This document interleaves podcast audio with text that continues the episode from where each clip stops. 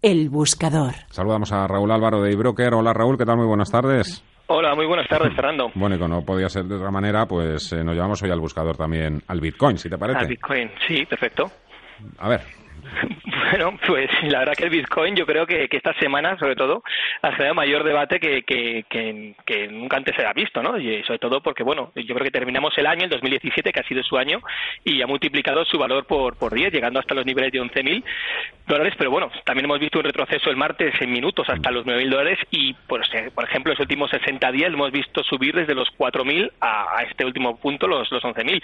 Entonces, yo creo que ha estado durante todo el año en el punto de mira también, pues, la parte negativa, pues cuando China hace unos meses traía las ICOs para financiarse con criptodivisas o cuando lo llamase directamente eh, fraude el, CEO de JP Morgan, pero lo que yo sí veo es que la burbuja pues continúa y, no es posible estimar dónde está su techo, eh, sobre todo después de que hoy, eh, por ejemplo, John McAfee, que es el presidente de antivirus McAfee, pues declaraba que lo veía en un millón de dólares en 2020 o entidades financieras como Saxo Bank lo sitúan en 100.000 dólares en 10 años. Entonces yo creo que estas cifras pues la verdad que dan un poco de vértigo.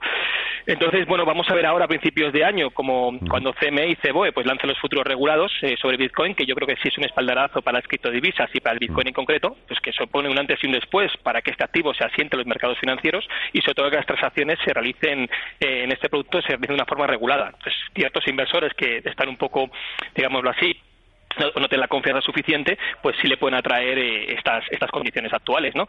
Pero bueno, eh, vamos a ir un poquito más por el tema negativo, las debilidades que yo veo que veo en el Bitcoin, y es que, bueno, sobre todo que se utilice como herramienta para blanqueo, para financiar actividades ilícitas, pues sí puede provocar que la burbuja pinche, y más que nada porque si se elimina lo que es el anonimato, pues es posible que no se justifique su precio actual.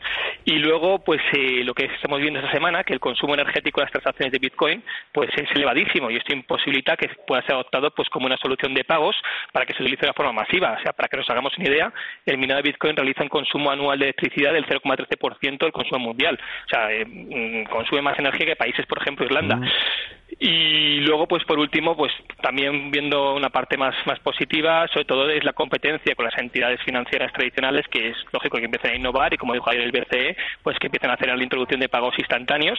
Pero bueno, en cualquier caso, yo mi opinión desde un broker online es que a nivel de trading, pues lo considero una burbuja, que no quita que tenga sus bondades, como el avance que he explicado y la tecnología blockchain y sobre todo pues el dinero tecnológico que cada vez va a ir a más, pero sobre todo mucho cuidado a la hora de operarlo con apalancamiento porque es muy irracional y esto se ha dado por delante muchas cuentas de trading y veo más lógico quien quiera operarlo, pues que lo hago directamente comprando el subyacente, lo digo entre comillas lo de subyacente porque en el fondo es virtual, ¿vale? A través de plataformas, pues por ejemplo como Coinbase o, o Bitfinex, creo lo creo más lógico antes que, que ya de por sí un producto con tanta volatilidad que no tiene ningún respaldo y está viendo estos movimientos, pues bueno, eh, con un derivado me parece directamente una locura.